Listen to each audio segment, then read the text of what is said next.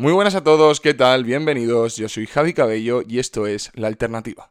Comencemos.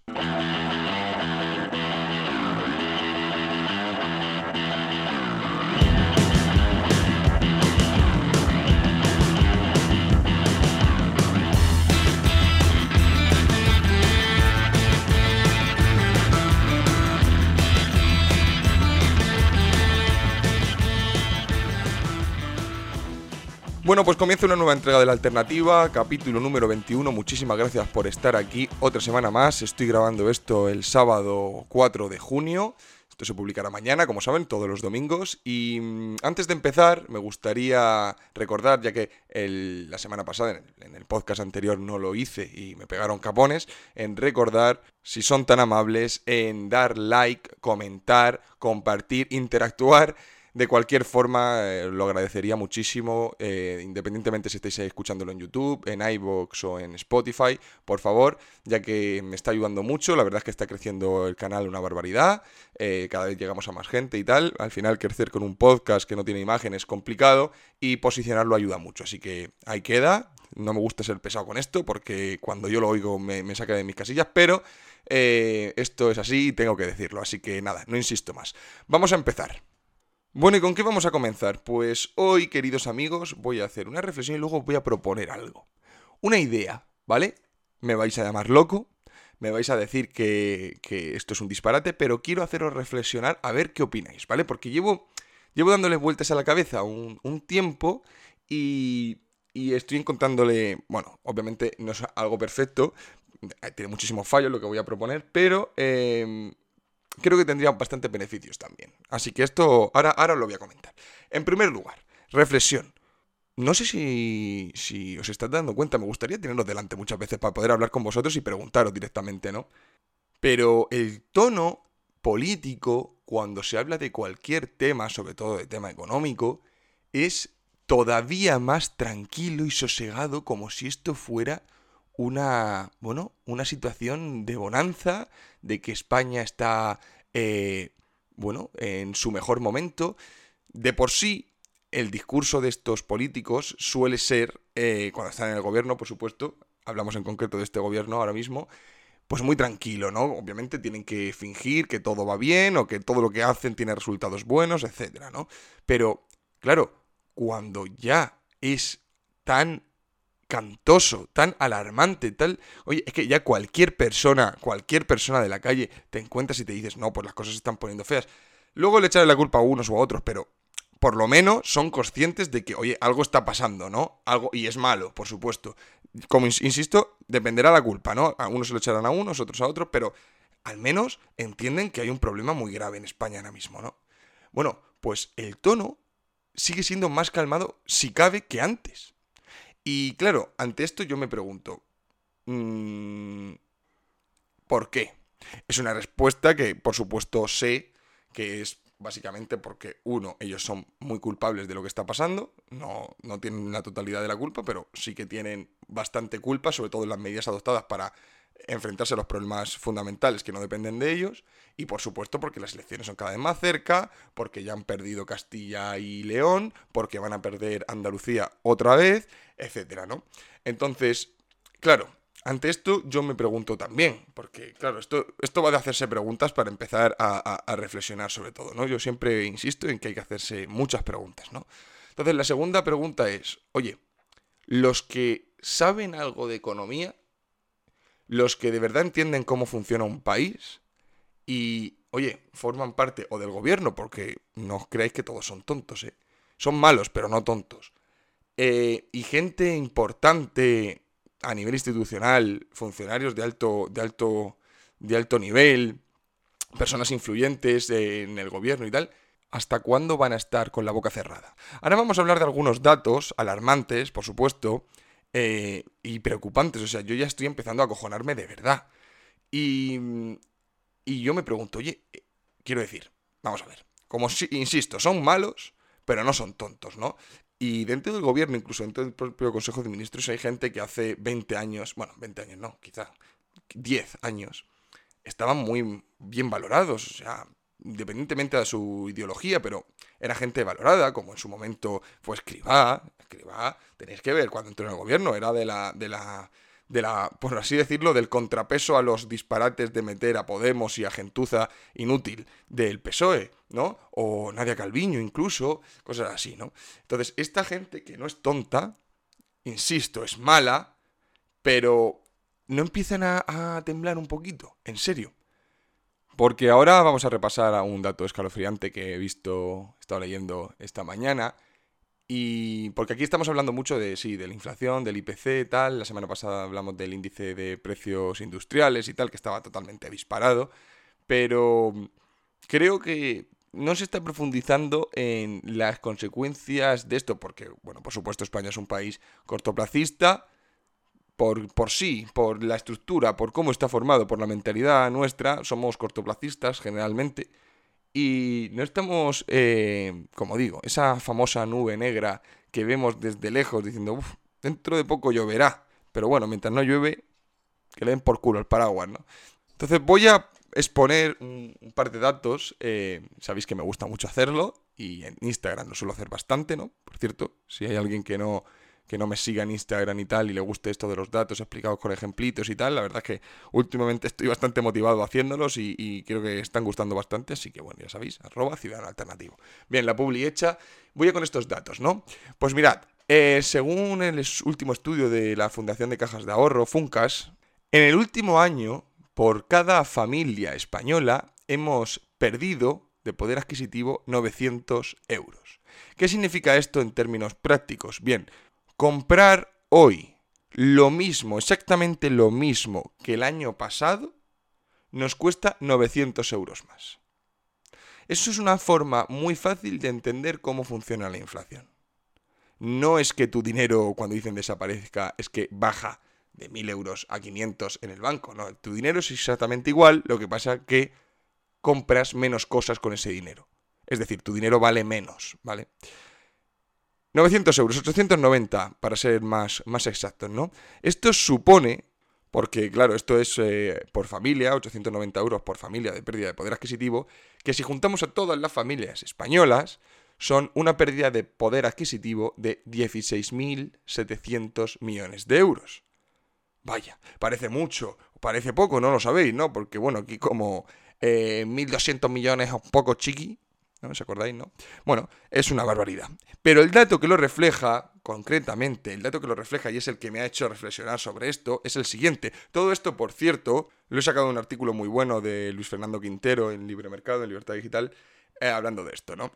Entonces, lo podéis encontrar ahí. Pero bueno, el dato que me hizo reflexionar es el siguiente. Los salarios reales, y entiéndase por salarios reales la totalidad de las percepciones dinerarias eh, que percibe un trabajador, ¿vale? La totalidad de ellas. Bueno, pues ese salario real está cayendo hoy un 6,5%. Javi, ¿esto es mucho o es poco? Pues el dato demoledor es que en la crisis de 2008, la última crisis de verdad que ha vivido España y el mundo entero, los salarios reales cayeron un 1,4%. Un 1,4%, repito, ahora están cayendo un 6,5%. Entonces, mirad, yo no soy economista, ni mucho menos, soy un paquete. Me gusta, pero soy, soy malo, ¿no? También me gusta el fútbol y no sé jugar al fútbol, ¿no? Soy bastante paquete. Bueno, pues em, cualquier persona con dos dedos de frente que le pongan estos datos en la mesa que son transparentes. No hay detrás ninguna artimaña ni ninguna manipulación. Otra cosa es que unos consideren que esto es un dato muy grave y otros que no lo consideren. Pero los datos son esos, ¿no? Entonces, os pregunto, no creo que todos seáis eh, economistas de prestigio ni seáis los hijos de Huerta de Soto. Entonces, ¿estos datos qué os parecen? ¿Os asustan? ¿Os asustan o no? ¿Os vale, una vez entendidos estos datos, que os salga Yolanda Díaz, ministra de Trabajo, hablando con ese tono? Que por cierto, qué bien lo hizo Pablo Iglesias, qué bien enseñó a los suyos a hacerlo, porque la verdad es que fue él el que promulgó este tipo de discursos que calan muy bien en la gente, la verdad, es así, y el PSOE está aprendiendo muy bien a hacerlo. Las cosas, que, las cosas son así, incluso el PP se le ve muchas veces. Vox es el único que no sale con ese discurso y debería hacerlo Debería hacerlo, me refiero, si quiere conseguir más votos, porque muchas veces se le peca de eso, de, ese impulso, ¿no? De ese, de ese, de esa visceralidad, ¿no? Pero bueno, ese tono, hablando, diciendo muchas cosas, pero a la vez sin decir nada, ¿eh? Con esa calma, ese sosiego, mirándote a los ojos. Pablo Iglesias era un poco más duro, era un poco más así, mirándote con chulo. Yolanda es así. Te habla de hay que hacer consejos, pero por la paz y no por la guerra. En fin, sabéis de lo que os hablo, ¿no? Este circo, este hablar sin decir nada, que es no es fácil, ¿eh? Hablar sin decir nada no es fácil, es, es algo que tiene mérito, ¿eh? que esta gente lo haga constantemente todos los días, pero es que no dicen nada, absolutamente, ¿no? Entonces, como digo, las reflexiones, oye, con datos como este, ¿cómo puede ser, cómo puede ser que nadie empiece a levantar la mano, ¿no? Entonces, a través de esta reflexión llega lo que os iba a proponer, la idea, ¿no? A ver qué os parece. Porque claro, si te das cuenta, como digo, la, respuesta a la reflexión anterior se responde diciendo pues que, bueno, eh, la primera prioridad de un político es ganar las siguientes elecciones, perpetuarse en el poder, etcétera, etcétera, lo de siempre, ¿no? Entonces, claro, si el gobierno como máximo puede durar cuatro años, ¿no? Cada cuatro años hay elecciones, de momento, el cortoplacismo es todavía mayor. Todavía mayor. Porque en cuatro años, queridos amigos, una ley educativa no tiene frutos, no tiene efectos visibles. Una política económica, mm, en muchos casos tampoco. En fin, las cosas importantes no tienen un efecto tan rápido, ¿no? Esto tiene que implementarse, tiene que dejarse correr y ya se verán los efectos, ¿no? Los únicos que sí que se pueden ver de manera más directa quizás son los, las, políticas sociales, pero más que nada por el revuelo que también crean, ¿no? Porque mucho, se vende mucho humo de que esto se va a hacer y tal, pero ya se van inculcando ideas en, las mentes, en las cabezas de las personas y, y, bueno, eso puede verse el efecto más, sobre todo porque el discurso está en la calle, ¿no? Pero, pero como digo, cuatro años dan para muy poco, dan para muy poco. Entonces, como dan para muy poco, las consecuencias de lo que hagas no las vas a ver tú en tu propio gobierno, sino en el que venga. Que sí, ya sé que puedes tener ocho años, pero incluso ocho años a veces que son pocos y es muy probable que no aguantes esos ocho años. Al menos tú, tu partido puede, no sé, son, son cosas complicadas, ¿no?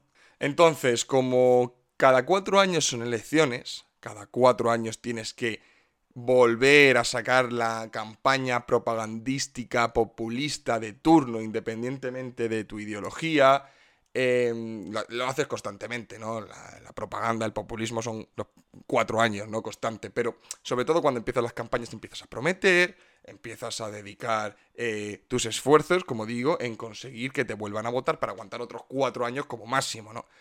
Entonces la proposición, que me imagino que ya estaréis viendo por dónde va, es quizá, quizá, para combatir esa, esa mentalidad cortoplacista de un gobierno, Quizá deberíamos hacer las legislaturas de, yo qué sé, 15 o 20 años. Estaréis diciendo, pero Javi, ¿cómo podría ser? ¿Cómo podríamos vivir en un país donde Pedro Sánchez fuera presidente 20 años? Sé que a priori acojona. acojona, y tienes razón. Dices, estás loco. Vale, pero dejadme deciros una cosa. ¿Vosotros creéis, por ejemplo, que cuando entrara al gobierno ese presidente y supiera que tiene que estar 15 años en el gobierno, ¿las políticas que tomaría serían iguales? Por ejemplo, dentro de 15 años aproximadamente, la generación del baby boom ya se habrá jubilado entera. Las políticas de gasto público y de incremento de pensiones, etcétera, etcétera, etcétera, sabiendo que se te van a jubilar el baby boom entero en los próximos 15 años serían iguales? Las políticas de gasto o la ley educativa de turno que hagas, que en 15 años sí que la verás implementada. Pero es que analizar lo de las políticas de, de, educación. Es que hay chavales que han vivido en diferentes leyes educativas y apenas han pasado del el colegio a bachiller. Es acojonante, son ocho reformas educativas en los últimos 40 años. Entonces, ¿creéis que sería una buena idea? ¿Creéis que haría que los políticos, esa lacra que tenemos, porque claro, obviamente no es la mejor solución lo que yo estoy diciendo, ¿no? Pero bueno, es para lo que tenemos esto sería mejor.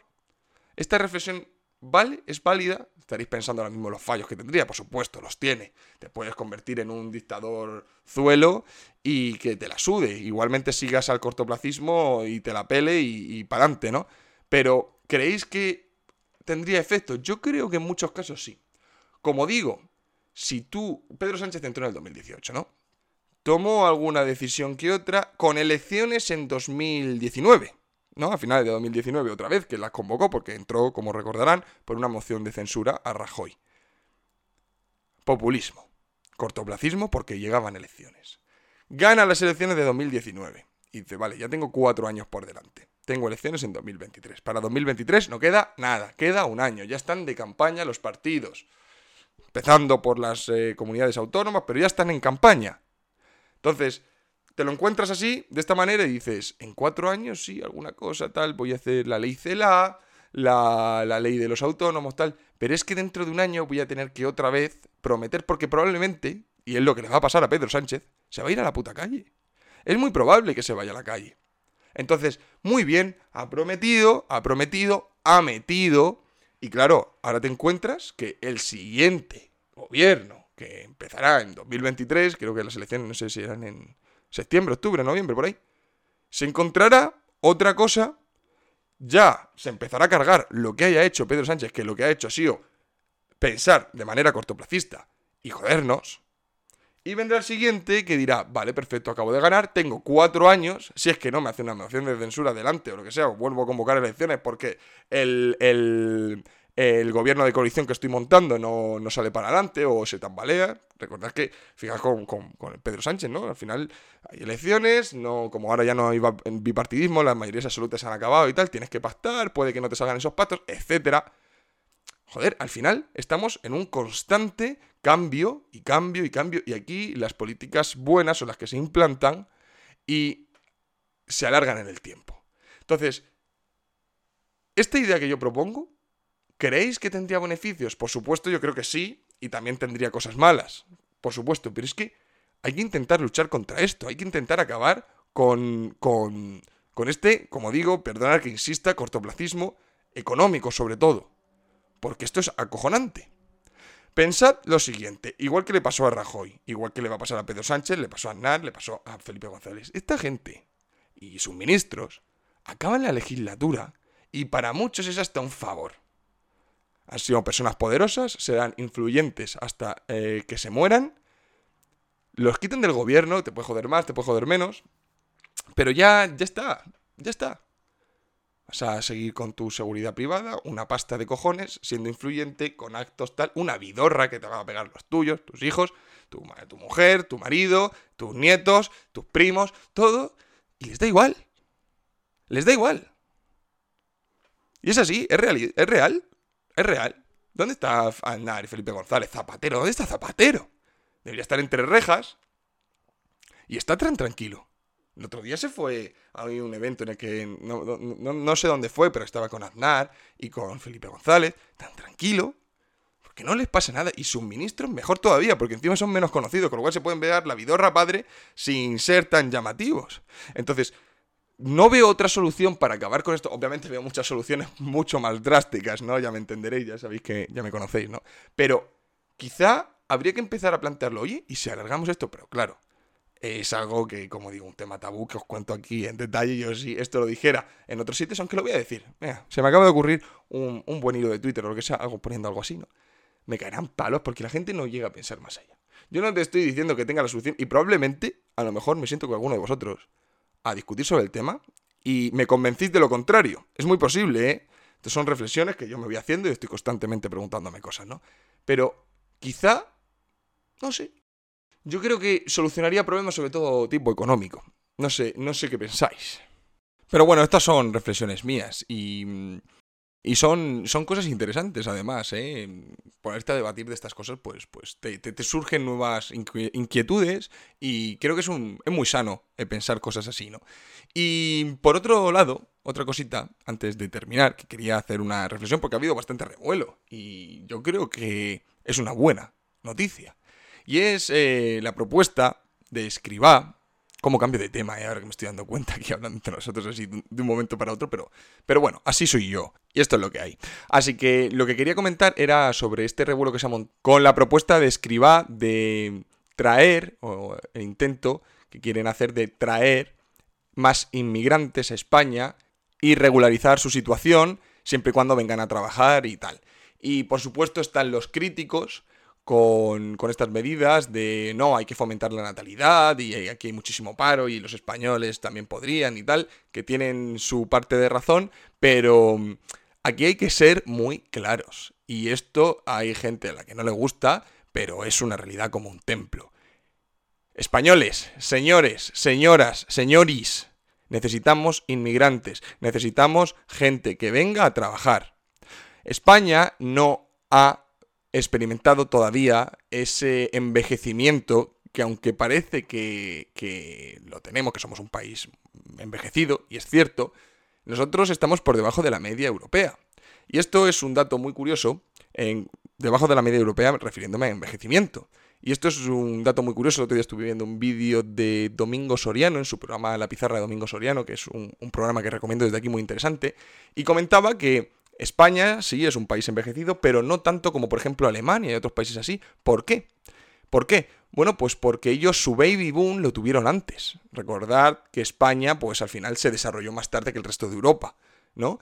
Y, ellos ahora mismo están más envejecidos que nosotros, pero la tendencia es eh, que nosotros, bueno, entre el paro, la baja natalidad y demás, nosotros eh, vayamos a peor, ¿no? Nosotros no hemos notado las consecuencias de este envejecimiento, no hemos notado las consecuencias todavía de eh, qué va a pasar con el baby boom cuando se jubilen y tal, que ya lo hemos comentado desde el principio del podcast y demás. Señores, incluso reduciendo el paro y teniendo más natalidad, nosotros seguimos necesitando inmigrantes. Es así, es una realidad que no gusta y los datos están encima de la mesa. Cada vez tenemos menos hijos en España. Y cada vez las personas, gracias a Dios, viven más años. Necesitamos inmigrantes, no es una mala decisión. Por supuesto, necesitamos una inmigración regulada, una inmigración legal, por supuesto, y una inmigración sana, es decir, gente que venga a integrarse, a trabajar, etc. Siempre lo digo, esta llegada de inmigrantes ucranianos, que han venido miles de ellos y muchos de ellos, claro, volverán a su país si es que se lo permiten, si es que se puede, y otros muchos se quedarán aquí en España y esa inmigración nos viene de perlas. Han venido jóvenes, mujeres y niños, muchos de ellos se quedarán, muchos de ellos cuando acabe la guerra, si tienen suerte y ojalá la tengan, traigan a sus parejas a Ucrania, bueno, lo de Ucrania se, se, viene un futuro muy negro para su país, pero bueno, muchos de ellos se quedan y eso para nosotros es una bendición, sinceramente, una inmigración buena, son gente trabajadora, por supuesto algunos el de rana, ¿no? Pero Em, es algo bueno. Señores, necesitamos inmigración. Necesitamos inmigración. Porque no da abasto. No tenemos hijos. Es que no tenemos hijos. Eso es una realidad indiscutible. Y, señores, por ejemplo, a los que quieren, y todos queremos, combatir esa España vaciada que se llama ahora y tal, oye, una de dos, o consigues unas ventajas fiscales o de algún tipo, incentivos para que los españoles salgan de las grandes ciudades y se vayan para allá, o no lo vais a conseguir. Es así. Y esto se podría solucionar mucho más fácil con inmigración. Sé que es un tema muy complejo, no tengo por supuesto ni la solución ni las ideas, pero no lo considero una mala decisión. Creo que es una cosa buena. Todo lo que sea fomentar la llegada de inmigrantes que vengan a trabajar, que vengan con contratos de trabajo, que, se les fomente. Oye, es bueno, es bueno. A ver si un día de esto me traigo al podcast a algún experto en estos temas, porque, bueno, por ejemplo, este programa de Domingo Soriano, como digo, la pizarra de Domingo Soriano, que, se llamaba en concreto este programa, volvemos a los 90, creo que era. Y, y es que daba datos demoledores, porque uno muy curioso, que demostraba esa necesidad de, de, en mi opinión, esa necesidad de traer más inmigrantes, era que no solamente los índices de natalidad estaban bajando, sino que, claro, como consecuencia de que cada vez se tienen más hijos y ya se lleva, esta, esto está prolongado desde hace tiempo, ¿no? No es ahora cuando se están dejando de tener hijos, desde, los 90 se están dejando de tener eh, tantos hijos como antes, ahora te encuentras otro problema y es que a la vez que bajan ese número de, de hijos, ese porcentaje de natalidad, como consecuencia está trayendo también que hay menos mujeres en edad fértil. Entonces el problema como que se agrava. ¿Entendéis, no?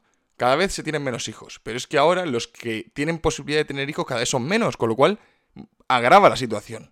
En fin, eran datos que sinceramente daban miedo. Es más, no sé si el titular del periódico decía, si crees que lo peor ya ha pasado, espera a ver esto o algo así. Y es algo muy complicado. Entonces, tenemos que empezar a entender que si de verdad queremos hacer algo, necesitamos inmigración. Si de verdad queremos tener un futuro en España, necesitamos inmigración seguro. Seguro, porque es que además los datos optimistas ya cuentan con la llegada de inmigrantes. Y los datos optimistas son optimistas para quien los quiera. Además es que el programa este daba datos impactantes, como el de asistimos a más funerales que a bautizos. A bautizos, entiéndeme, ¿no? A, nacimientos. Y era como, oye, que estamos eh, marchitándonos. Es un país que se marchita. Es un país que se marchita. Y a esto le sumas que cada vez que un joven le da la posibilidad de largarse, se pira. Entonces, bueno, es algo en lo que hay que reflexionar. Quizá en el siguiente podcast entremos más en detalle, porque esto no me lo había preparado, es una cosa que me ha venido aquí ahora mismo un poco a la cabeza, pero, pero es un tema importante y es un tema necesario de, sobre todo eso, de empezar a abrir el melón de a la gente, que muchos, probablemente muchos de los oyentes que estén escuchando este podcast, que no estén de acuerdo con esa necesidad de llegar a inmigrantes cuando tenemos a muchísima gente en paro, pero es así. Hay sectores que no están encontrando trabajo y sectores como camioneros. Nadie quiere ser camionero. Personas que trabajen en el campo. A ver, ser sinceros, ¿cuántos de vosotros estaréis dispuestos a trabajar en el campo, de sol a sol? Incluso cobrando bien, ¿eh? Hay que ser sincero con uno mismo. Los inmigrantes, muchos de ellos yo, en, mis redes sociales, hablo mucho con argentinos, me preguntan muchos argentinos, diciendo desesperados que se van a venir a España porque sí, que ahí yo estaría hablando constantemente que España está muy mal, pero es que no saben, o sea, no sabemos la que tienen ahí montada. Entonces, esa gente, sobre todo, promocionar esa inmigración de la parte de Hispanoamérica, que al final tenemos una cultura muy parecida, porque esto es otro tema, otro tema a debatir, que no es lo mismo, es así, por, por cultura, traer a árabes, traer a asiáticos, traer a sudamericanos. No es lo mismo. Y eso es una realidad incontestable. Eso es así, no es lo mismo traer a un argelino o a un nigeriano a traer a un japonés, a un mongol o a un eh, mexicano. No es lo mismo. Y claro, ahí es donde están las políticas, porque claro, estas políticas de escriba van a ir, eh, van a tener este datito en cuenta o no es algo, algo interesante, ¿no? Pero bueno, lo dejaremos para una próxima entrega porque ya vamos a cumplir la media hora de programa. Y aunque este fin de semana, como, como veréis, no hay entrevistado, la verdad es que está siendo complicado conseguir. Tengo ya cerradas cosas, pero para más adelante, gente que os van a flipar, gente que conocéis, gente que sois fan, sois fan suyos. Y yo, y yo por supuesto también, es más, estoy deseando, deseando entrevistarles. Pero bueno, se va a tener que hacer esperar un poquito porque, bueno, son fechas complicadas ahora mismo. Y, y nada, lo dejaremos para más adelante. Pero mantengan, mantengan el radar atento porque este podcast, que aunque parece ya, ya llevamos 21 programas, parece que ya lleva su camino, no ha empezado a despegar. Y cuando despegue, esto va a ser una juerga, os lo aseguro. Así que chicos, muchísimas gracias. Eh, un placer haber estado este ratito reflexionando. Insisto, por favor, si le podéis dar like, compartir, dar un me gusta, un comentario, como si me ponéis un plátano. El sticker al final es lo que genera ese engagement para que vaya creciendo el podcast, pues os lo agradezco muchísimo. Muchísimas gracias de nuevo. Nos vemos la semana que viene. Espero que disfruten esta semana. Trabajen, ahorren, ya saben, capitalismo, ahorro y trabajo duro. Y que les vaya a todos muy bien. Nos vemos donde siempre. Un saludo.